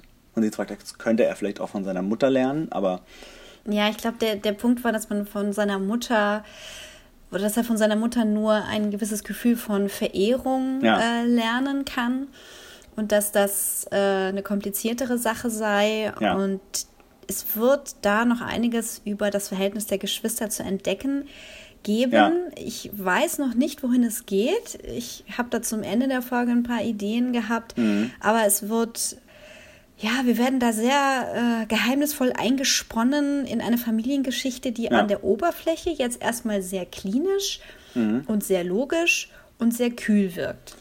Aber Hm. wie wir wissen, brodeln bei den Vulkaniern unten drunter die Gefühle. Ah, die Emotionen. Huh. Ja. Ähm, aber Michael hält sich hier noch so ein bisschen bedeckt, erzählt auch Sarek nicht alles darüber, was irgendwie ihre Beziehung zu Spock angeht. Und er bietet ihr aber an, jederzeit mit ihr darüber zu reden. Ich, ich bin gespannt, inwieweit dieser erste Star Trek Discovery Roman hier weiterhin kompatibel ist mit dem Canon, weil sie erwähnt hier schon, dass sie seit Jahren nichts von Spock gehört hat. Der Roman spielt, glaube ich, so ein Jahr vor der Serie und da äh, treffen sich Spock und Michael. Bin ich mal gespannt. Aber auf jeden Fall wird da noch einiges kommen. Sind doch schon Jahre vergangen, oder? Also, Ja, so genau ist es so. Vielleicht, vielleicht sind zwei Jahre vergangen. Dann könnte, dann hat sie schon wieder recht. Naja, lass mal zurück auf die Brücke gehen. Also Genau. Pike hat ähm, also das Kommando übernommen und hat das mit, also hat Mhm. das Saru ja auch verargumentiert mit diesen drei Gründen, warum das so Mhm. sein kann. Und wir, wir merken gleich, hier weht ein bisschen ein anderer Wind. Äh, er möchte, dass die Crew sich kurz Ja. vorstellt, ohne Rang und äh, ohne großes äh, Yes, Sir, Please, Sir. Formalitäten. Und äh, wir fühlen uns natürlich sofort an die Enterprise erinnert. Und genau dieser frische Wind Ja. zieht jetzt hier ein. Genau, ich find's lustig, dass sich, also es stellen sich halt alle nur mit ihrem Namen vor, bis auf Lieutenant Commander Ariam. Die ist vielleicht, weiß ich nicht, weil sie Cyborg ist, äh, ist das so einprogrammiert, dass sie immer ihren Rang davor sagen muss. Aber es wird auch nicht weiter Ah, das ist mir gar kommentiert. nicht aufgefallen. Ja, fand ich nur lustig. Aber ähm, nee, ich find's insgesamt ganz schön, dass in dieser Folge man so das Gefühl kriegt, dass diese Brückencrew noch so stärker zu einem Element in der Serie wird, weil die waren, die waren so in der ersten Staffel immer nur so im Hintergrund und man dachte immer, oh, die sehen ja alle sehr interessant aus. Die haben irgendwie, manche haben irgendwie, sind irgendwie Aliens, manche haben irgendwelche Cyborg-Implantate. Gute Deko, ähm, ne? Gute Deko, aber sie hatten eigentlich keine Persönlichkeiten und jetzt in dieser Folge gibt's immer mal wieder so Momente, wo man merkt, okay, die äh, gewinnen vielleicht doch langsam an Wichtigkeit. Und sie arbeiten zusammen, sie sprechen miteinander, sie schauen sich Ja. an, sie vertrauen aufeinander. Das kommt jetzt so alles. Ja, finde ich schön. Und äh, das Schiff kommt jetzt an, an der Stelle, wo das Signal ausgesendet wurde, wo dieser das rote Sternendings passiert ist. Und sind plötzlich aber mitten in einem Asteroidenfeld oder, oder einem, also ganz nah dran an einem Asteroid, der sich da irgendwie im interstellaren Raum bewegt. Und das eigentliche Signal ist aber weg, nicht mehr aufzufinden und auch nichts da, was dieses Signal ausgelöst haben könnte. Aber dafür gibt es eine ganze Menge andere seltsame Phänomene. Also irgendwie ist die Schwerkraft und alles da völlig äh, durcheinander und stört auch die Sensoren der Discovery. Und Michael schlägt vor, so Spezialkameras, die die Discovery wohl hat, zu benutzen, um die Umgebung zu erforschen, um zu gucken, was da auf diesen Asteroidentrümmern los ist. Und da finden sie auch was. Sie entdecken ähm, eine medizinische Fregatte und zwar die USS ähm, Hiawatha, würde man sie so aussprechen? Hiawatha. Hiawatha. Die Das ist, glaube ich, ein, in, ein äh, Native American Häuptling aus dem 19. Jahrhundert, wenn ich mich nicht täusche. Ich habe es befürchtet, dass ich dem nicht äh, gerecht werden kann. Diese Fregatte wurde im Krieg vermisst und ist wohl auf diesem Asteroiden abgestürzt und zwar ziemlich heftig, der jetzt auf dem Weg in einen Pulsar ist. Ja, also dieses Asteroidenfeld wird von einem Pulsar angezogen. Ein Pulsar ist, äh, glaube ich, ein Stern, der äh, flackert. Wie war das? Also irgendwie Pulsiert, ja. Ja, also zumindest so eine, also so sehen wir die auf jeden Fall. Ich weiß nicht, wie das dann aussieht, wenn man direkt äh, dort ist. Aber, Es gibt auf jeden ja. Fall eine Fluktuation. Ja, es ist ein Spezialstern mit hoher Gravitation. Ähm, da gibt es auch irgendein Verhältnis zwischen Pulsaren, schwarzen Löchern und dunkler Materie. Äh, nicht nur deswegen ist Beamen unmöglich. Shuttles kommen auch nicht durch das Asteroidenfeld. Äh, es beginnt eine Diskussion auf der Brücke und ähm, Saru und Michael bringen Argumente gegen den Rettungsplan von Pike. Pike fängt schon an, sich zu verteidigen und Michael meint so, Moment, Moment, ich will ja gar nichts kaputt reden, sondern ich möchte dir eigentlich eine Lösung vorschlagen. Ja, ach so, alles klar. Das ist ja das Einzige, was ich will. Wir brauchen Ja. also nicht diskutieren. Und schon geht es an die Umsetzung des Plans, dass äh, die Überlebenden gerettet werden sollen. Das Wichtigste ist in dem Moment, ja, Ich finde es auch ganz schön, wie sie äh, an der Stelle alle auch nochmal irgendwie sich auf die, die Sternenflotten und Star Trek-Ideale äh, besinnen, dass man irgendwie, dass jedes Leben zählt und man niemanden im Stich lässt. die Sternenflottenbrüder und Schwestern Ja. gerettet werden sollen. Ne? Das ist so dieser, diese wichtige Aussage, die sie jetzt zusammenschweißt, den Enterprise Captain und die Discovery Crew. Ja. Und äh, Connelly, ähm, der Wissenschaftsoffizier äh, mit der großen Klappe und äh, Nan, die Sicherheitsoffizierin im äh, roten Hemdchen, auch genannt Redshirt. Ich glaube, sie, ja, sie wird, wird in der Szene, glaube ich, sogar von Pike als Redshirt bezeichnet. Ah, You, sneaky. Also man kriegt schon, man kriegt schon, äh, man macht sich wahrscheinlich schon Sorgen, was da jetzt als nächstes mit, mit ihr passieren könnte. Also falls ihr es nicht wisst, weil Discovery das erste ist, was ihr guckt und nicht so eine lange Star Trek-Historie habt äh, wie andere Fans. Redshirts äh, sind die ähm, Sicherheitsoffiziere, also im Prinzip die Türsteher und Prügelknaben, die seit äh, der TOS, also der Originalserie, immer mit dem Landungstrupp dabei waren, um dann da geopfert zu werden. Das waren halt meistens namenlose Offiziere, die dann halt getötet, abgeballert, technischer Unfall, was auch immer. Und das hat sich dann in verschiedenen mhm. Installationen wiederholt. Redshirt ist also gleichbedeutend mit Kanonenfutter im Star Trek Slang. Ja, gibt es auch einen sehr schönen Roman mit dem Titel. Oh, der ist klasse, von Will Wheaton geschrieben. Auch ein bisschen relevant, was diese Folge. Nee, von Will Wheaton ah, gesprochen. Ach, äh, aber, von ja. äh, Dings geschrieben, von ähm, wie heißt der Science-Fiction-Autor, der alles schreibt? Ich habe den Namen auch gerade vergessen, aber über den sprechen wir vielleicht auch nochmal, weil den habe ich nämlich auch letztes Jahr gelesen. Jedenfalls äh, besagtes Redshirt und äh, Commander Connolly und Michael sollen mit Pike zusammen mitkommen auf diese Rettungsmission. Unterwegs fängt Tilly Michael noch kurz ab und bittet sie darum, äh, eine Gesteinsprobe mitzubringen von dem Asteroiden, weil irgendwie anscheinend diese Pilzsporen im Labor wohl extrem reagiert haben auf, auf die Nähe zu diesen Asteroiden und dass sie halt glaubt, dass das irgendwas Besonderes sein müsste, was man untersuchen muss. Aber das ist nur das Letzte, was sie zu Michael sagt, denn wir haben wirklich eine längere Abschiedsszene zwischen den beiden, wo sie eindrücklich Michael bittet, sie doch anzudügen, dass alles in Ordnung sein wird und dass sie auf jeden ja. Fall zurückkommt, weil sie es nicht schafft, noch jemanden zu verlieren. Und dabei sagt sie eben auch, dass Stamets plant, die Discovery zu verlassen. Ja, stimmt, genau. Und äh, Michael tut wie befohlen und lügt sie an, dass sie auf jeden Fall zurückkommt und bricht auf zum Shuttle-Hangar, wo äh, sie alle ankommen in brandneuen Shiny Space Suits in den jeweiligen Farben. Wir fühlen uns erinnert an den, das erste Star Trek Reboot, als sich die Offiziere so Basejump-mäßig aus großer Höhe mhm. auf eine Funkstation oder was war das stürzen mussten? Ja, auf diese Bohrstation über, über Vulkan. So ja. ungefähr sieht das aus. Ja, also sie haben diese äh, glänzenden Uniformen in Blau, Rot, Gold und für Michael Silber, weil anscheinend die Discovery und die Enterprise da doch auch, auch da nochmal unterschiedliche Uniformen haben. Und sie fahren mit so einem sehr interessanten, riesigen Plattformlift so aufs untere Stockwerk vom Shuttle-Hänger. Und äh, da gibt es solche kleinen, runden Landing-Pods, also so kleine Minischiffchen, mit denen man durch dieses Asteroidenfeld navigieren kann. Und Michael ist mit denen ganz gut vertraut, weil sie da irgendwie trainiert hat damit. Und die anderen haben das noch nicht geflogen, aber zumindest Connolly scheint sich sehr sicher zu sein, dass er das mindestens genauso drauf hat wie Michael. Und äh, passt auch gleich mal die Programmierung an, so wie er das gerne hätte. Ja, ja. Ja, und, und dann, äh, dann geht es auch schon los. Sie sausen mit diesen Pods durchs Asteroidenfeld, was wohl sehr schwierig ist, also sehr schwierig da zu navigieren, weil es halt auch diese magnetischen Störungen und all sowas gibt diese ganze Sequenz hat mich wahnsinnig an den 2009er Star Trek und auch an Star Trek Into Darkness erinnert, wo es ja bei den beiden Filmen so ähnliche Sequenzen gibt, wo irgendwie Leute durchs Weltraum sausen müssen. Äh, bei dieser Folge hat auch Alex Kurtzman Regie geführt, der ja die beiden Filme geschrieben hat. Ach so, er ist Meteoritenschwarm-Experte. ja, also Meteoritenschwarm war, glaube ich, ich glaube in, in Into Darkness war es irgendwie, mh, hm, weiß ich nicht, irgendwie so Weltraummüll, keine Ahnung.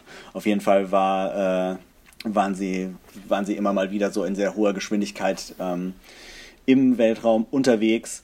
Im Fall vom 2009er Film gab es auch da ein Redshirt, ein äh, Crewmitglied, der so ein bisschen, bisschen arrogant und übermutig war und dran glauben musste. Und auch das spiegelt sich hier so ein bisschen, denn Connolly ist, ist weiterhin sehr arrogant und ähm, behandelt Michael so ein bisschen abfällig, ist so ein bisschen, geht so ein bisschen in Richtung, oder eigentlich sehr in Richtung Mansplaining, wo er ihr, die ja eigentlich eine Expertin für diese Dinge ist, erklären will, wie es eigentlich funktioniert und nicht auf sie hört. Und Pike sagt, jetzt mach nicht rum, setz nicht dein Leben aufs Spiel, mach, wie dir befohlen wurde. Und wir haben dann, also wir sehen es kommen, es ist ganz klar, ne? Er nimmt sich, er nimmt ja. den Mund zu voll und es ist ganz klar, Alter, du wirst sterben das kann, das kann nicht anders sein. Und äh, ihr kennt bestimmt die Szenen, wenn jemand im Auto gefilmt wird, wie er oder sie die Straße runterfahren und irgendwie quatschen und ja. auf einer Kreuzung von der linken Seite ein LKW ranprescht und es einen schlimmen Verkehrsunfall gibt. Äh, an der Stelle Trigger Warning für Leute, die in Verkehrsunfälle verwickelt waren. Es ist wirklich eine sehr äh, krasse Szene, denn ähm, Connelly wird äh, von einem Asteroiden plattgematscht von links.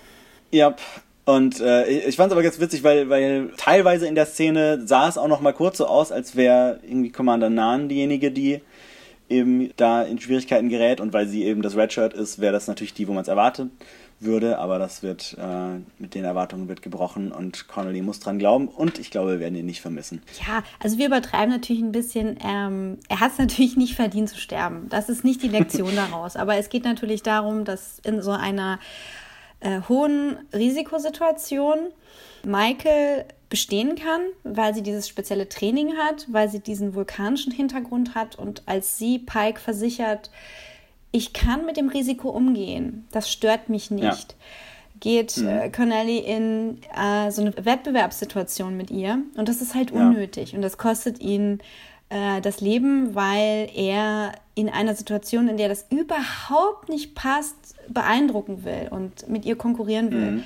Und ja, das ist einfach äh, dieser, diese super, dieser super krasse Flug durch dieses Asteroidenmüllfeld ist so rasant, dass es mir fast schon unglaubwürdig war, dass, dass es überhaupt funktioniert. ja, ja. Aber dazu muss man sagen, dass diese Ports, in denen sie sind, auch von der Discovery mitgesteuert werden. Also das, die werden quasi vom Schiff mhm. aus navigiert und du hast als Pilot aber nochmal separat die Möglichkeit, in manuelle Steuerung überzugehen und zu reagieren. Also es ist relativ kompliziert. The future. Ja. ich, also ich fand Connolly als Figur so ein bisschen schade, weil, weil er so ein bisschen so eine Klischeefigur ist und gerade so aus, aus, den, aus den späteren Star Trek-Serien kennt man sowas halt eigentlich nicht, weil so die Menschen der Zukunft sind, sind über ähm, Arroganz und Mansplaining eigentlich hinweggekommen und. Oder sie lächeln halt sehr schön mit Bart und sind Riker, dann ist okay. Ja, dann ist okay. Aber selbst der ist ja doch irgendwie sehr äh, ein, ein, sehr verständnisvoller Macho. Ja, also die Continuity passt natürlich kulturell und gesellschaftlich nicht, weil wir entwickeln uns weiter, wir, die wir diese Serien machen. Und der Stil ja. oder die Idee von Roddenberry, dass wir in Star Trek eine komplett entwickelte Menschheit erzählen, die mhm. in den Weltraum aufbricht, als sie evolutionsmäßig schon so weit ist, dass sie nur noch friedlich miteinander umgeht, dass sie keine Währung hat und dergleichen das wird so nicht mehr fortgeführt. Das heißt, da kann man sich eigentlich von verabschieden. Wir haben realistische Figuren, ja. die haben ihre Sorgen und Nöte, die haben ihr Konkurrenzdenken, die haben ihre Eifersucht ähm, und alles Mögliche. Und dieser Mischmasch aus Figuren schafft es doch jetzt tatsächlich noch ein bisschen weiter durch das Asteroidenfeld. Aber der nächste, der in Schwierigkeiten gerät, ist Captain Pike selbst. Ja, genau. Sein Pod kriegt einen Sprung ab. Also da, das, sagen wir mal, transparente Aluminium oder so, äh, droht zu zerbrechen. Obendrein funktioniert auch noch sein Raumanzug nicht, weswegen er sich nicht rauskatapultieren kann. Ich glaube, auch der Schleudersitz funktioniert nicht. Und er will schon sagen, okay, lasst mich zurück, ihr macht die Mission ohne mich weiter, aber Michael lässt ihn natürlich nicht zurück, sondern äh, rettet ihn mit einem ziemlich riskanten Manöver, auch mit Hilfe der, der Discovery Brückencrew fand ich irgendwie ganz schön, wie die dann so im, in so einem super schnellen Hin und Her geklärt haben, na, wir machen das jetzt so und so und ihr macht das und ich mach das. Und dann wird sie aus ihrem äh, Pod raus katapultiert, er aus seinem, der Raumanzug funktioniert dann wohl im letzten Moment doch noch. Und die beiden stürzen ohne Pod auf diesen Asteroiden ab.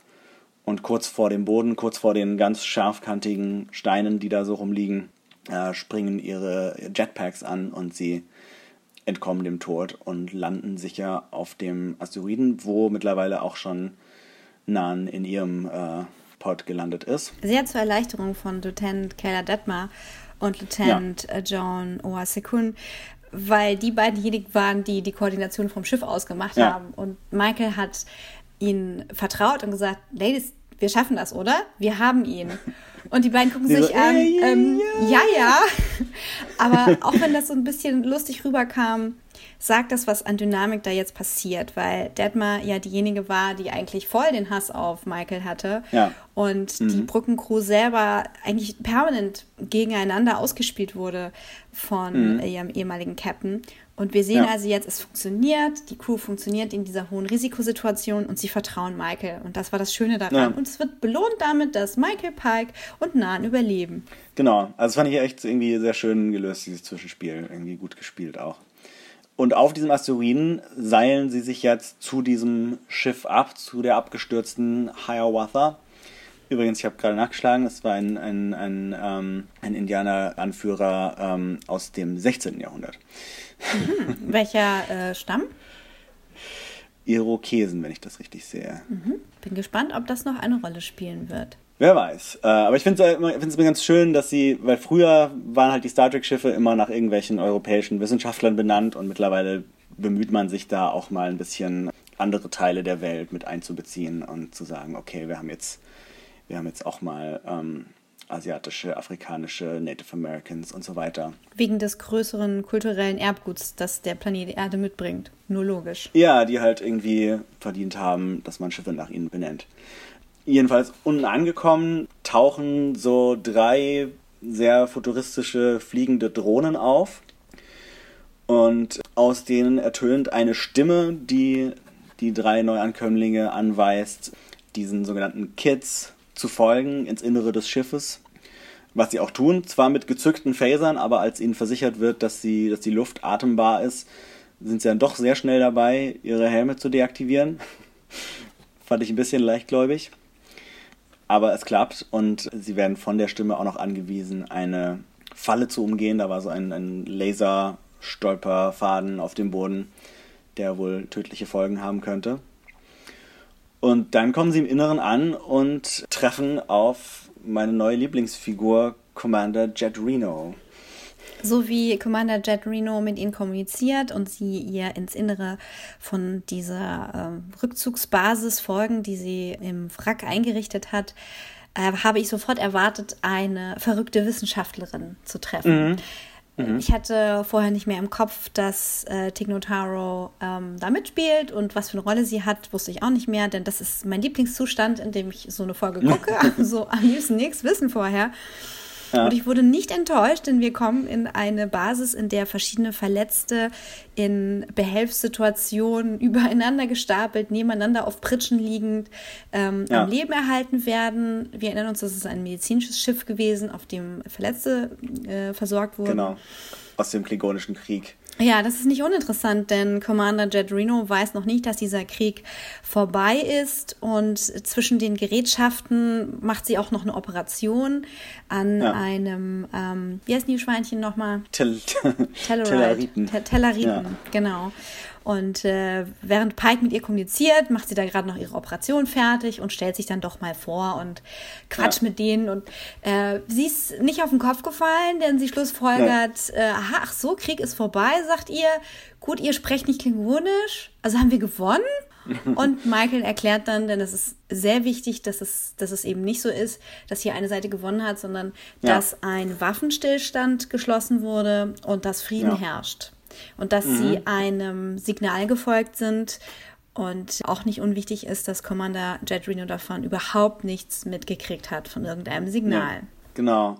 Ich fand auch ganz spannend, dass sie halt äh, eigentlich die, die Chefingenieurin des Schiffs war wohl und nicht etwa irgendwie die, die Ärztin oder so und aber halt als Ingenieurin mit dieser Technologie und mit irgendwie medizinischem Wissen, was sie sich in den zehn Monaten, in denen sie da gestrandet war, es dann geschafft hat, die äh, Verletzten am Leben zu halten. Ja, sie sagt selbst, Körper sind auch nur Maschinen und ich kann lesen. Und so sieht es aber Ja. auch aus in ihrer Medical Bay. Also sie hat eine Ja. ha Herztransplantation gemacht, wo das Herz in so einem, äh, in so einem äh, Behälter ist, so Becken, ein in, so einem, ja, in so einem komischen Behälter ist und da irgendwie Kabel rauskommen. Also es sieht so ein bisschen aus wie bei den Borg äh, in ihrer Ja. Behausung. Aber sie hat durchgehalten und sie weiß anscheinend, was sie macht.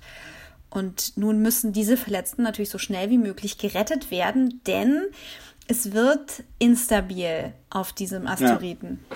Genau, der nähert sich immer wieder, immer weiter diesem Pulsarstern und droht auseinanderzubrechen und deswegen müssen sie so schnell wie möglich den Transporter der Hiawatha reaktivieren und irgendwie mit der Discovery zusammenkoppeln und noch irgendwelche Verstärker aufstellen, damit sie alle zurückbeamen können. Äh, die Discovery muss aber dafür natürlich ihre Schilde deaktivieren und ist äh, während dem Beamvorgang ungeschützt und kriegt auch direkt mal so ein paar Asteroidenbrocken ab. Und das wird nicht lange gut gehen. Und dann gibt es auch noch in diesem Transporterraum eine Fehlfunktion, kurz bevor die letzte Ladung an, an Verletzten und Sternenflottenoffizieren rübergebeamt werden sollte. Und Michael, die das reparieren wollte, bleibt allein zurück. Ja, äh, Pike stürzt noch nach ihr, um sie fassen zu Ja. wollen.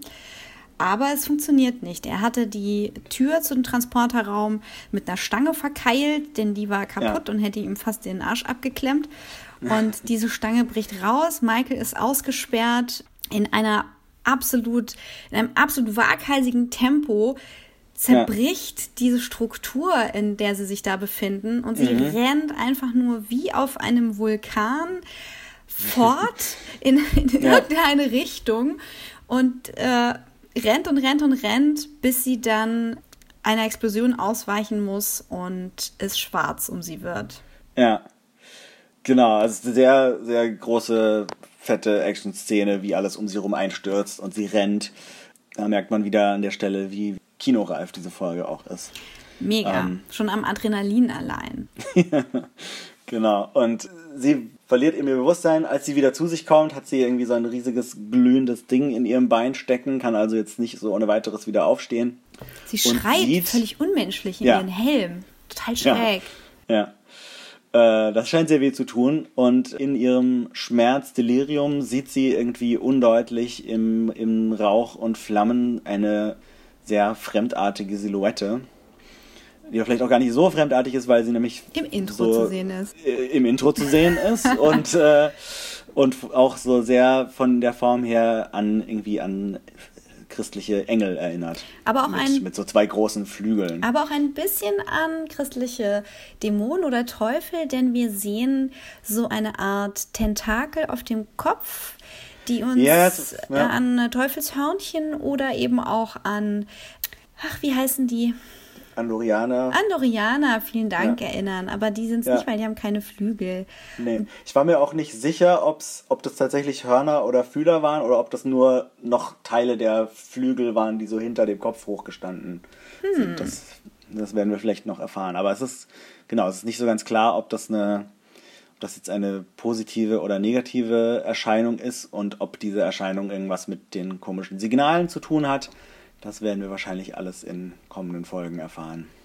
Ich fand die Ambivalenz gewollt. Mhm. Wir sehen da etwas, das hätte interpretiert werden können als Engel oder als Teufel. Ja. Und damit sagt diese Gestalt, die wir da sehen, ich bin nicht neu. Ich bin Mhm. schon mal gesehen worden in eurem kulturellen Kontext. Ich Ja. bin ein Alien, der mit Sicherheit schon mal die Erde besucht hat und oder andere Planeten. Ja. Und aus dieser Mirage heraus stürzt plötzlich aus der Unschärfe in die Ja. Schärfe Captain Pike und kann Michael gerade so retten. Wobei ich mich frage, also die beiden werden dann zusammen hochgebeamt und denke ich mir, wenn sie jetzt Pike und Michael hochbeamen können und Pike davor runterbeamen können, warum können sie dann nicht gleich Michael hochbeamen? Aber so ist es natürlich dramatischer.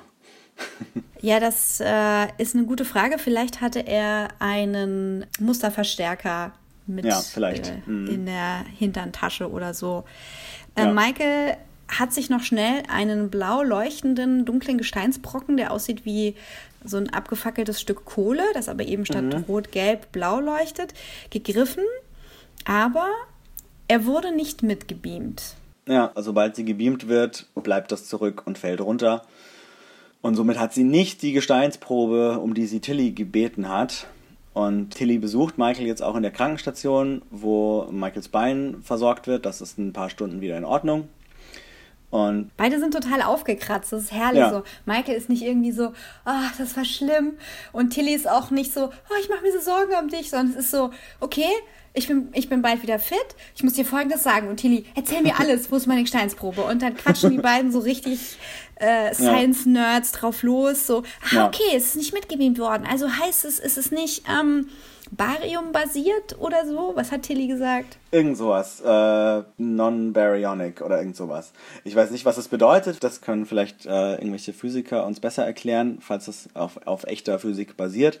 Who knows? Aber es scheint auf jeden Fall ein gigantisches wissenschaftliches Potenzial zu haben, dieses Material. Und da könnte man wohl in Zusammenarbeit mit diesen äh, Pilzsporen und so vielleicht was ganz Besonderes draus machen und eine neue Energiequelle schaffen oder sowas. Und deswegen will Tilly jetzt unbedingt doch noch ihre Gesteinsprobe kriegen, indem sie einen dieser Asteroidensplitter einfängt.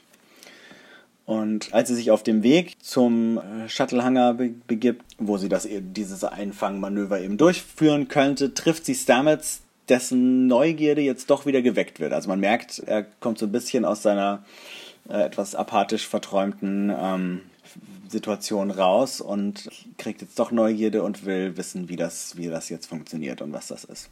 Vor allem will er wissen, was Tilly so begeistert, dass sie nicht mehr ja. so äh, durcheinander ist, sondern völlig zielstrebig in ja. den Hangar marschiert. Und mhm. ähm, er kommt gerade als, ähm, ich glaube, es war Lieutenant Commander Iram. Mhm ein spezielles Gerät noch anliefert, was gebraucht ja. wird, bevor sich halt so ein, so ein äh, riesiger Transformer von einem Gravitationssimulator selber auspackt ja. und äh, möchte halt mitmachen. Mhm. Genau, und, und irgendwie arbeitet das ganze Schiff wieder sehr schön zusammen, wie die Brückencrew navigiert so hin, dass, äh, dass der Brocken da reinfliegen kann in die Shuttleöffnung und die anderen berechnen irgendwie, wie das genau funktionieren muss. Und da äh, das jetzt nicht mehr die Mission von Captain Pike ist, dieses ja. Signal zu verfolgen, überlässt er in Eigeninitiative Commander Saru das Kommando, indem er sagt, so, das ist jetzt dein Ding, ich habe meine Sache gemacht und äh, du bist der Experte, du bist der Wissenschaftler, also bitte. Und ja. das macht er ganz bewusst natürlich. Genau. Und äh, es gelingt, dieses riesige Steinbrocken-Dings äh, landet über diesem Schwerkraftsding in dieser Szene sehen wir übrigens die neue Ariam und die alte Ariam-Schauspielerin quasi direkt nebeneinander auf zwei Seiten von Tilly. und naja, und, und Tilly lobt ihre Crew und jubelt ähm, und sagt, das ist die, die Power of Math. Die Macht der Mathematik. die Macht der Mathematik. Ich habe auch in dem Moment gedacht, wo Tilly einen Asteroiden bergen möchte, ein Stück, ein Stück Dingsbums bergen ja. möchte, dass sie nochmal raus muss in einen Shuttle und es nochmal eine kurze Außenmission gibt. Aber ja. Quatsch, sie haben ja das Schiff zur Verfügung und sie ja. arbeiten an Bord, lassen die Technik für sich arbeiten und das ist halt genau die Aussage, die da getroffen werden soll. Es erscheint ein Stückchen Meteorit, Asteroid, äh, also ein, ein, Gesteinsbrocken im Hangar und Stamets ist wieder fit genug, um ein lockeres Witzchen zu reißen, denn dieses Stückchen fällt den, äh, für den ganzen Hangar aus und er so, ja, ja habe ich mir größer vorgestellt. ja. Genau, und damit ist das erstmal geschafft. Die Discovery kehrt zurück an die Stelle, wo sie die Enterprise liegen gelassen hat.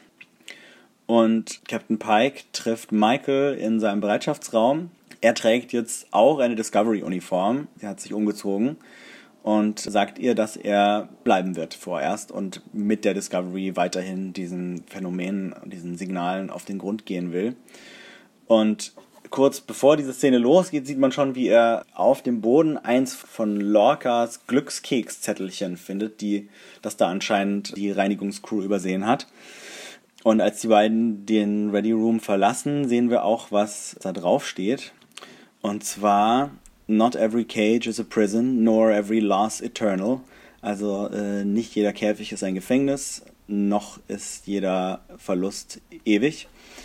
Und das finde ich ganz spannend, weil, also beim Wort Cage ist natürlich sofort, mhm. denkt man sofort an den ersten Auftritt von Captain Pike in der allerersten Star Trek Pilotfolge. The Cage. Und wir wissen auch, dass Pike später, als er dann querschnittsgelähmt ist und sich überhaupt nicht mehr äh, über seinen Körper Kontrolle hat, wieder auf diesem Planeten, wo er ursprünglich in einem Käfig von seiner übermächtigen außerirdischen Rasse eingesperrt wurde, zurückgebracht wird, weil die ihm die Illusion eines normalen Lebens geben können. Und demnach ist dieser Cage, in den er in der Zukunft zurückkehren wird, eben kein Gefängnis für ihn, sondern eine Befreiung. Und der Verlust seiner Gesundheit nicht ewig. Ja, wobei ich wiederum jetzt gerade heute auch noch in so ein paar Kommentaren gelesen habe, dass manche gesagt haben, äh, dass mit dem, dass der Verlust nicht ewig ist, könnte auch sich auf Hugh Calver beziehen, dessen uh. Schauspieler ja mittlerweile äh, im Vorspann als Teil des Haupt, äh, der Hauptbesetzung, des Hauptcasts genannt wird. Das Spoiler! heißt, wir, ja, aber der Vorspann spoilert die Show. Wir können ja. davon ausgehen, dass er äh, auf jeden Fall noch in vielen weiteren Folgen dieser Staffel vorkommen wird und vielleicht in irgendeiner Form sogar äh, vielleicht irgendwie mit Sporen und Meteoriten, Asteroidengestein äh, wieder einen Weg zurück ins Reich der Lebenden findet. Nun, wir ähm, haben Engel gesehen. Ja, es ist alles möglich. Und noch, also dieser Glückskekszettel, über den kann man viel reden. Was ich mir nämlich, was nämlich auch noch eine Möglichkeit wäre, ist, dass das tatsächlich eine Nachricht an Pike von den, ähm, ich überlege gerade, wie heißt der Planet? Talosianern, genau, die, die Talos 4. Die Talosianer sind die, die eben äh, diese mit den großen Köpfen, die Pike da eingesperrt hatten und die so spezielle telepathische Fähigkeiten haben, die auch weit außerhalb ihres Planeten wirksam sind. Das heißt, es könnte sogar sein, dass dieser Zettel eine mentale Nachricht an Pike ist von den Talosianern. Oder dass wir hier so ein bisschen auf die Schippe genommen werden, dass ein Glückskeks auch mal die Wahrheit sagen kann und das ja. Schicksal von Captain Pike damit kommentiert wird. Ja. Denn wir bekommen mit Discovery einen Captain Pike, den wir so nicht kennenlernen durften in der mhm. Original Series. Endlich darf er mal. Ja. Und er macht das auch mit einer Kirk-artigen äh, mit einer Kirk-artigen Art. Und äh, das kommt richtig gut rüber. Wir haben direkt ja. eine Idee von dem Führungsstil, der dann auf der Enterprise weiter fortbestehen wird, dann in der Figur repräsentiert durch Captain Kirk. Es ist locker, es ist aber auch risikobereiter. Und ja. risikobereit auf eine Art und Weise, wo Vertrauen das Mittel ist, mit dem gearbeitet wird und nicht Furcht, wie bei mhm. Lorca. Ja. Ja, ich finde, der äh, bietet wirklich einen sehr schönen Kontrast zu Lorca und ist in dieser Folge schon ziemlich gut etabliert und ich finde ihn sehr sympathisch. Und er gibt sogar am Ende seines Gesprächs mit Michael nochmal so ein bisschen so ein, so ein Mission Statement. Also ähm, kündigt so ein bisschen den Tonfall dieser zweiten Staffel von Discovery an, mhm. indem er irgendwie ankündigt, okay, wir, wir haben jetzt einiges vor uns, aber lass uns unterwegs auch ein bisschen Spaß haben. Und lass uns ein bisschen äh, lass uns ein paar Leute vor den Kopf stoßen. Ja, das auch. Das finde ich auch interessant, weil das geht sicherlich an die, die, denen diese Richtungsänderung mal wieder nicht passen wird. Ja. Aber ich halte das auch für eine Nachricht, ob in Glückskeksform oder nicht, aus dem Writers Room, ja, die ja. uns Spaß versprechen, aber auch die Risikobereitschaft demonstrieren, mit der sie mhm. diese atemberaubende Folge geschrieben haben. Ja, wir haben noch ein paar äh, kleine Punkte übrig. Michael sagt, noch kurz bevor er seine, seine äh, Fun-Ankündigungen macht, dass sie gerne Spock sehen will, weil von dem sie ausgeht, äh, dass er weiterhin auf der Enterprise ist. Aber Pike teilt ihr mit, der äh, hat sich beurlauben lassen und ist irgendwie verschwunden. Und er hätte Monate Urlaub angesammelt. Also er wüsste ja, genau. halt nicht, wie lange es dauert. Ja, genau. Ähm, er erlaubt ihr aber, ähm, Spocks Quartier auf der Enterprise zu besuchen. Und das macht sie dann auch. Da gibt es einen sehr coolen Schnitt, wo sie zuerst, ähm, also wo Michael zuerst auf der Discovery steht und dann sich einfach nur der Hintergrund austauscht. Und sie steht vor Spocks Quartier. Das sieht nicht so aus, wie wir es aus der Originalserie kennen. Man hat so ein bisschen in die äh, in das Design der der Enterprise Korridore so dieses knallrot eingebaut, was wir auch von der Original Enterprise aus der alten Serie kennen. Aber ansonsten sieht das schon sehr ähnlich wie die Discovery aus. Da wurde natürlich ordentlich umdesignt. Alles andere sah ja auch irgendwie komisch aus. Naja, es war halt auch nicht viel Platz, ne? Also in 4 zu 3 ja. und dann genau. war so ein Korridor mit einer engen Linse aufgenommen, dass du halt nicht so viel dahinstellen musst. Da ja. muss man sich halt jetzt noch ein bisschen was dazu denken. Genau, und jetzt die neue Folge, das haben wir auch noch gar nicht erwähnt, ist ja jetzt in absolut im totalen CinemaScope Widescreen-Format zum ersten Mal. Das war in der ersten Staffel noch nicht so. Oh, wie viel Prozent sind das denn mehr, links und rechts? Äh, ich weiß nicht genau, aber die, die schwarzen Streifen oben und unten sind auf jeden Fall um einiges angewachsen und es sieht alles noch mehr nach Kino aus. Und dementsprechend hat man auch noch mehr Platz, die, die riesigen Sets und Schiffe in Szene zu setzen. Bei Spocks Quartier fand ich ganz spannend, das hat immer noch die gleiche Nummer, wie es in der Originalserie hatte. Und innen im Quartier stehen auch so ein paar Sachen, die man aus seinem Quartier irgendwie kennt. Da ist so ein, so ein vulkanisches Instrument mit so Glöckchen dran und, äh, und auch so ein paar Sachen und so ein Gitter, was irgendwie auch so in den Designelementen Ja. in der Originalserie vorhanden war. Sein wichtiges Gitter und seine Ja. wichtigen Glöckchen. Genau.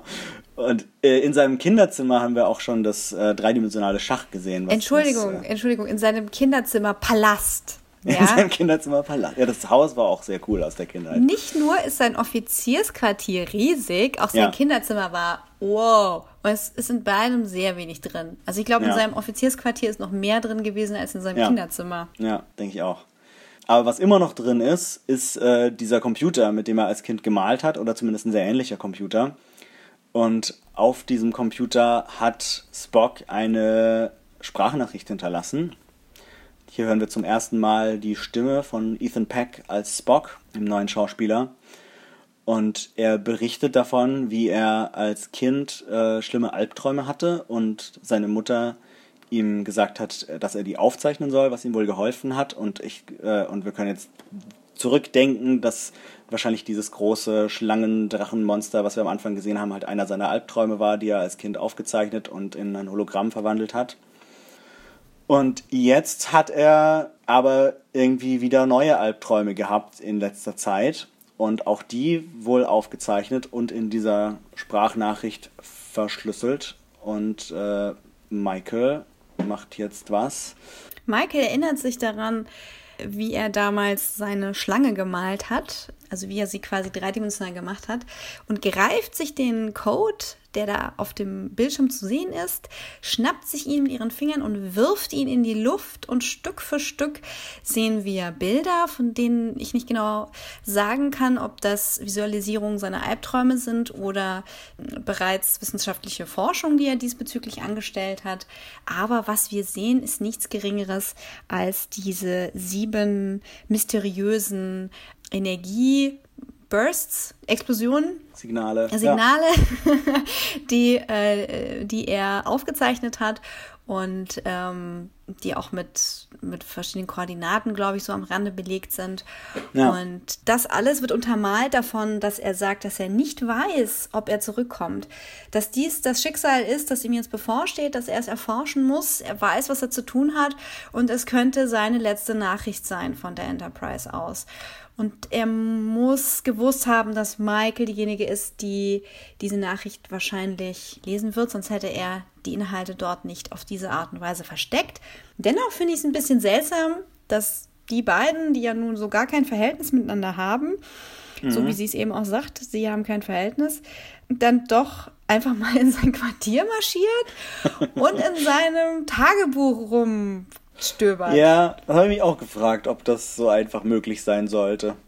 Tja, also, na gut, also es hat dem Plot geholfen. Vielleicht ist es ja auch äh, so, dass die Offizier, also dass das Offizierslog zugänglich sein darf für andere Offiziere Ja. deines Ranges. Ähm, Ja. Ich denke mal, das wird so eine Sache sein. Ja, Sieben Bursts. Ich liebe es, wenn Geheimnisse Zahlen haben. Die zwölf geheimnisvollen Inseln, die gefunden werden müssen. Ja. Die fünf Teile einer Schatzkarte. Und die sieben mysteriösen Signale, die aufflackern im Universum und denen Spock jetzt hinterherjagt. Mystery.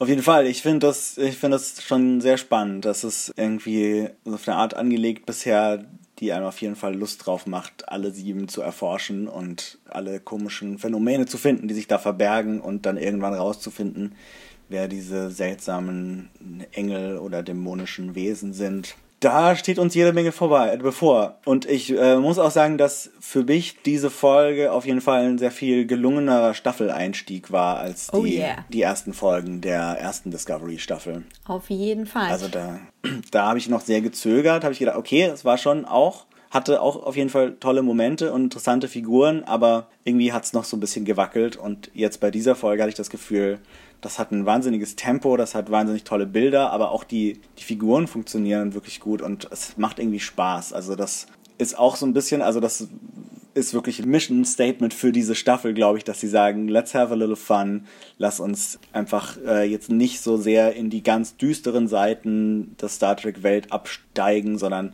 lass uns irgendwie zwar auf eine sehr dramatische und, und spannende Art, aber doch auf eine Art, die auch irgendwie äh, schön ist, die auch irgendwie ähm, ein gutes Gefühl gibt, äh, diese Geheimnisse erforschen. Ja, und die Einsätze in dieser Folge war schon sehr hoch. Also wir haben in ja. fast jeder Action-Szene ums Leben unserer Protagonisten äh, gefiebert. Ja. Das sagt schon einiges darüber, wie gut so eine Folge geschrieben ist.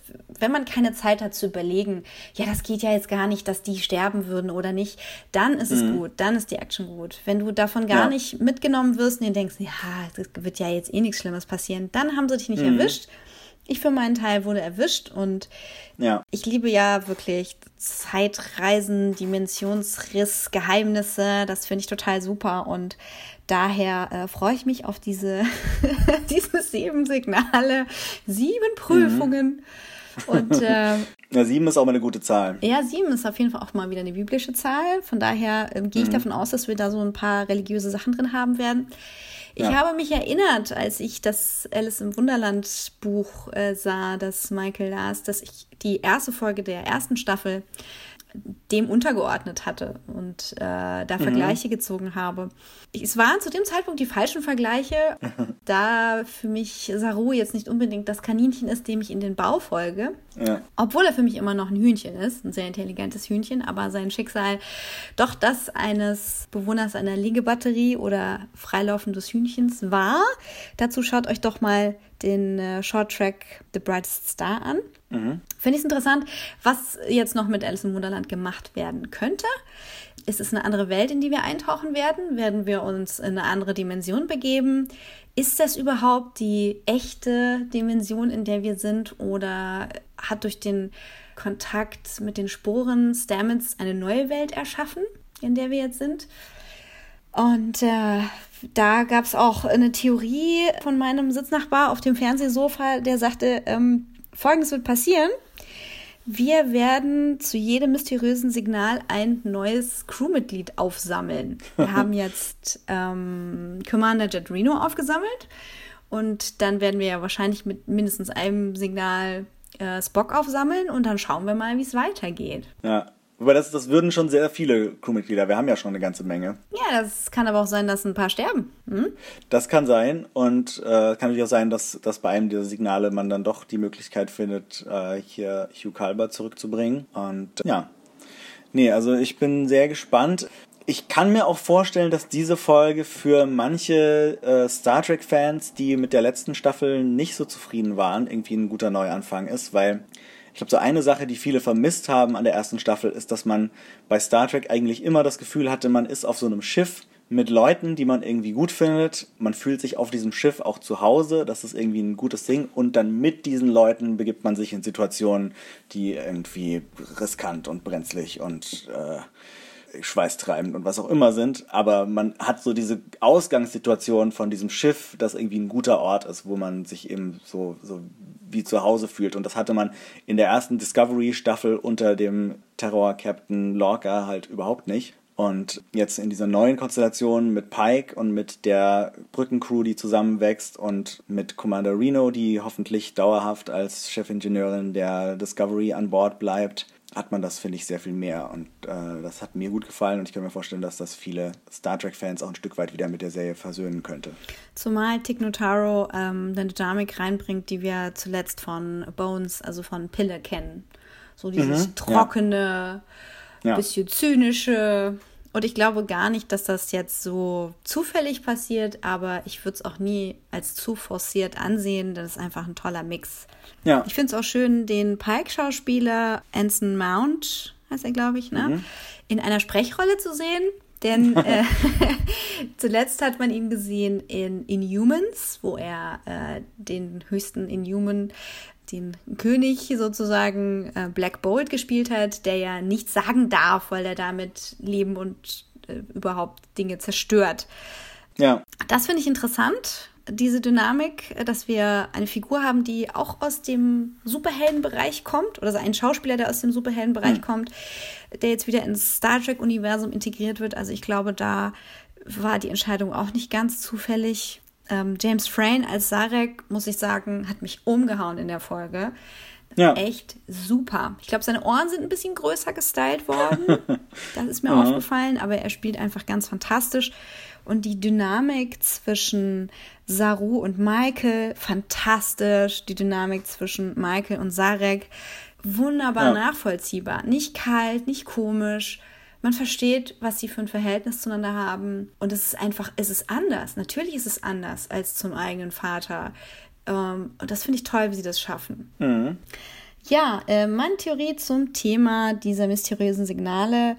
Wenn wir jetzt davon ausgehen, dass es was ganz Neues ist, dann muss es rein zufällig sein, dass die Sporen sich da aufregen, so wie sie sich zuletzt bei dem Tardigrade aufgeregt haben, wie Tilly ja, äh, genau. dargestellt hat. Dann darf das wirklich gar nichts damit zu tun haben. Dann wird es eine andere Dimension sein, die mit schwarzer Materie zu tun hat, die mit Zeitreisen zu tun hat.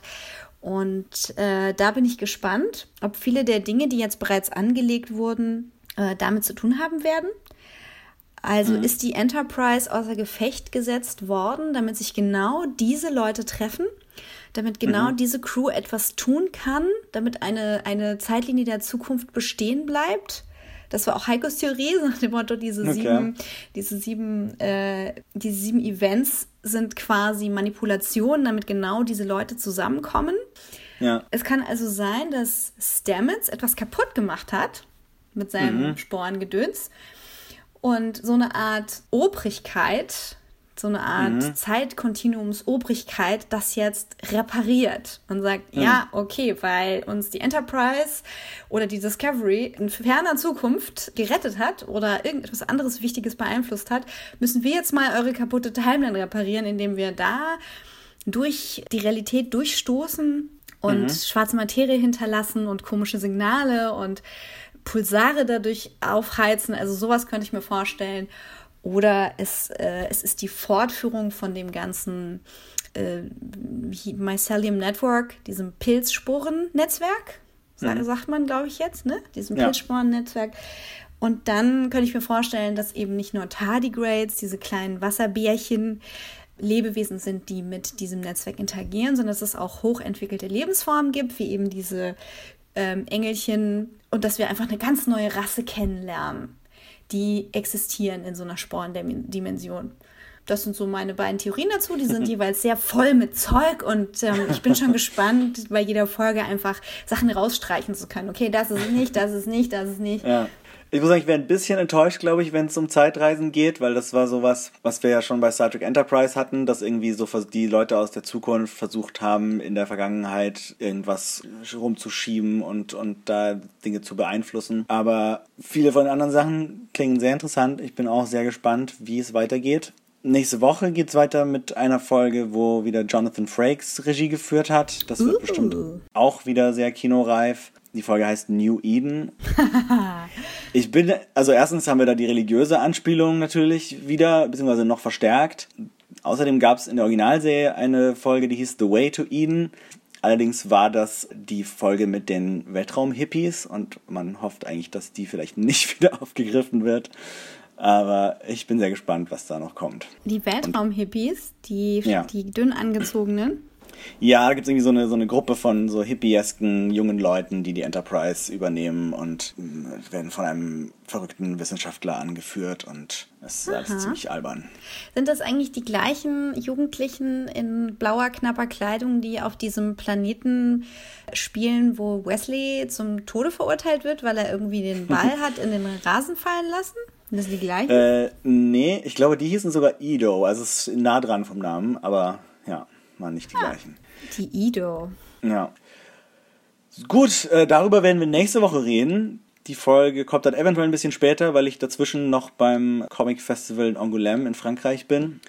Und ja, aber wir werden auf jeden Fall wieder versuchen, jede Woche diese Staffel, ähm, die neueste Discovery-Folge ausführlich zu besprechen. Und wenn ihr mitsprechen wollt, dann schickt euch doch, schickt uns doch gerne eure Gedanken und Fragen, zum Beispiel auf Twitter. Da findet ihr mich als adrianform. Und mich als evejdesign, da schreibe ich auf Deutsch, oder mamj, da schreibe ich auf Englisch. Genau, und ihr könnt uns aber auch auf Soundcloud ähm, einen Kommentar da lassen oder auf unserer Facebook-Seite. Da müsst ihr einfach nur bei beiden Seiten nach Dreck und Gold suchen. Und abonnieren könnt ihr den Podcast bei iTunes oder bei allen möglichen anderen Podcast-Programmen, wie zum Beispiel ähm, Overcast. Genau. genau. das ist so ein Podcatcher, den kannst du dir dann irgendwie auf dein Smartphone laden. Und äh, wenn du mehreren Podcasts folgst, die da reinziehen und dann davon immer die neueste Episode hören, das ist ganz praktisch. Nun, ähm, ihr könnt auch mal versuchen, uns Soundbites zu schicken. Wenn ihr mal in euer Handy quatschen wollt, schickt uns das doch einfach und äh, vielleicht per DM auf Twitter oder so und dann gucken wir mal, ob wir das einbauen können. Denn ihr habt mhm. sicherlich ganz starke Gefühle zu dieser Episode. Kann nur so sein. Kann nur so sein, ja. Ja, nach, nach dieser emotionalen Achterbahnfahrt müssen wir uns jetzt erstmal ausruhen und wünschen euch eine schöne Woche und sagen erstmal Tschüss. Tschüssi!